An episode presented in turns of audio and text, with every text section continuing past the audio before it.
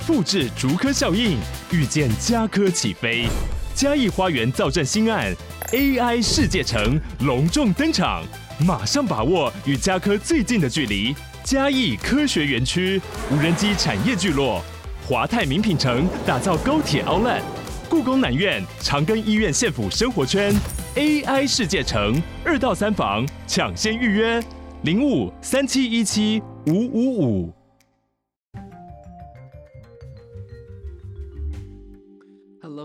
Come back to the world in five minutes。好，大家好，欢迎回到世界忙什么？我是节目的主持人 Morris。那我们接下来聊到的，我不知道怎么最近挑的这个新闻呢？可能是因为在家里可能闷太久，都挑这个跟旅游有点相关的这个新闻了。那我们今天来看到的是这个新加坡的一个 new update。那其实，呃，我觉得是蛮有趣的一件事情啦。那这个 title 是说，呃，Singapore will become the first in the world to allow all passengers to use um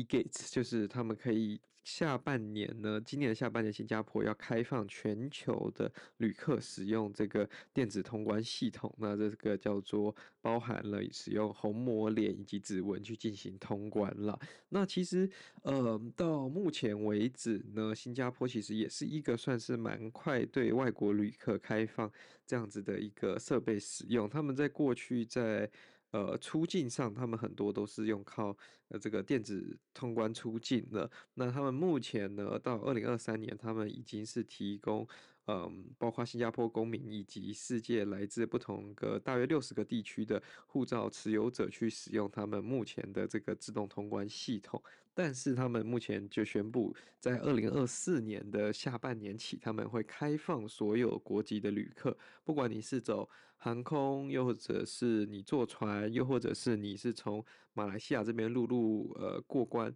你基本上都可以使用这个自动通关系统办理入境，那你不需要事先申请，那也不需要呃在出境的时候你也不需要出示护照，因为你在出呃入境的时候你就已经呃。交给他们了，这个你的虹膜、你的指纹，跟我刚刚所说的，哎，另外一个是什么？另外一个是你的脸的这个照片跟呃数据啦。那他们认为是说，呃，他们全新的这个自动通关系统，当然会逐步的取代目前的这些人工柜台，会提升整个的这个效率。那他们目前呃。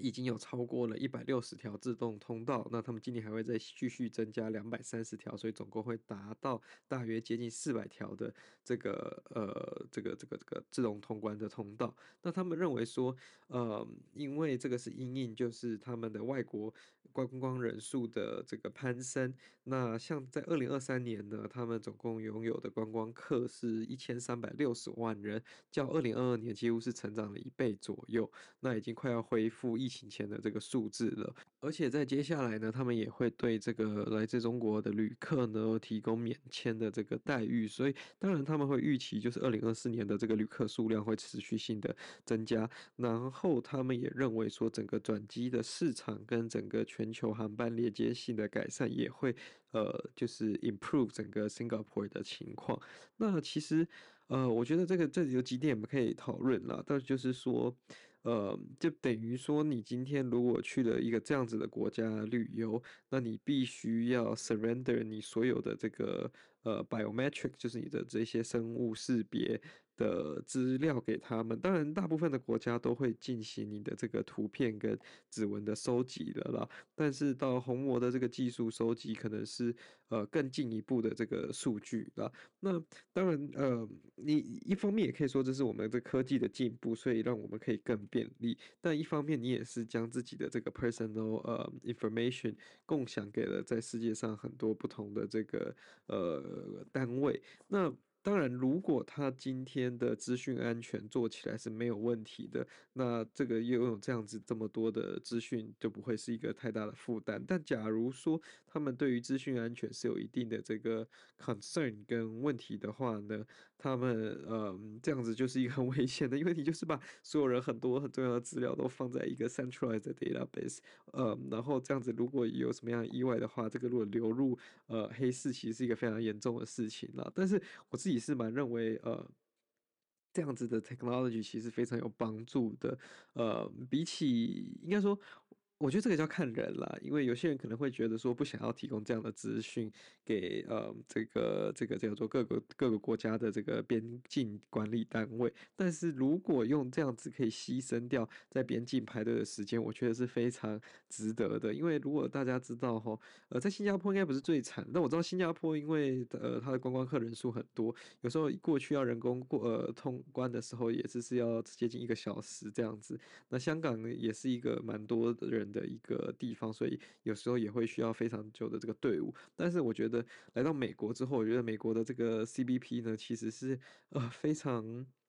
因为他们来的人种跟这个旅客实在太复杂了，所以每个 case handle 时间实在都过长，所以你在排那个入境的时候，有时候真的是排一两个小时都过不去，其实是一个还蛮让人这个伤神又费力的一件事情啊。所以如果可以用这样子高阶的技术，而去用呃这样子自动的科技直接去进行判断的话，我相信对这个国家的观光跟对整个的这个呃安全的情势肯定是会更有帮助的。那呃，其实我觉得这个护照的这个自动通关呢，其实是在各个地方慢慢正在普及的一件事情啦。因为过去呢，为什么很多仰赖像是这个呃移民署官员去判断他证件的真伪，又或者是说判断这个证件是不是属于这个旅客的呢？是要透过一些比较传统的一些认脸的方式啊，又或者是说辨别真呃真正的护照或者是假的护照这样的方式。但是随着新的科技，其实有时候。嗯，人类并不是最精准的一个一个一一一个一个错了，它或者说我们的这个经验法则，甚至有时候可能会成为了一个耽误的一个呃可能性，甚至是有可能会 make mistake。所以用这样子的科技去做辅助，然后协助这个这个的第一线的这些边防人员，或者是说这些移民署的人员，我觉得是会呃提供蛮高的一个辅助，然后提升他们的效率，这样子。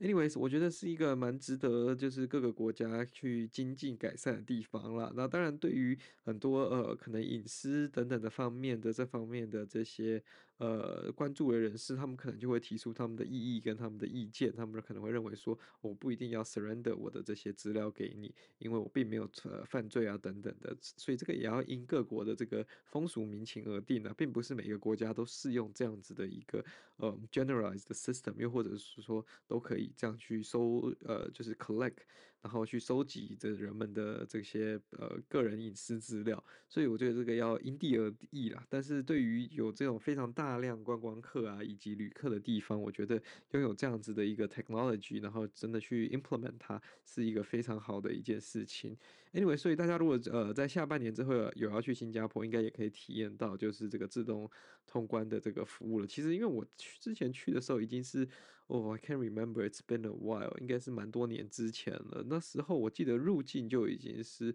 呃，入境是过人工的这个关口。然后这个出境的时候才使用这个自动的这个通关系统，但是我觉得这个是呃已经算是蛮有效率的。那其实现在大部分的呃旅客在台湾出境也是使用这个自动的 eGate 去做自动通关的啦，所以我觉得这个也是我们目前未来呃可能会努力的方向。但是因为毕竟台湾的整个情势。跟整个这个证件的复杂程度还是有差，所以，嗯，要知道未来可不可能可以有这么一个大规模的改变，我觉得是比较难跟比较呃比较困难跟比较呃可能没有办法做到的，因为当然来自呃。中国的旅客跟来自美国的旅客，他们持有证件就不同。除非我们的这个呃系统可以这么容易去轻易去判断不同的这些 identity 跟不同的 use case。当然，这个嗯、在科技上可能是没有那么的困难，但是在执行层面上，我觉得会是比较在第一线的执行层面上会是比较困难的一个一。的一件事情啦，anyways，好了，这就是今天为各位分享这则新闻啦。那如果你喜欢我们的节目的话呢，再将它分享给你的亲朋好友，这对我们来说是非常大的帮助。那我们就下集再见了，拜拜。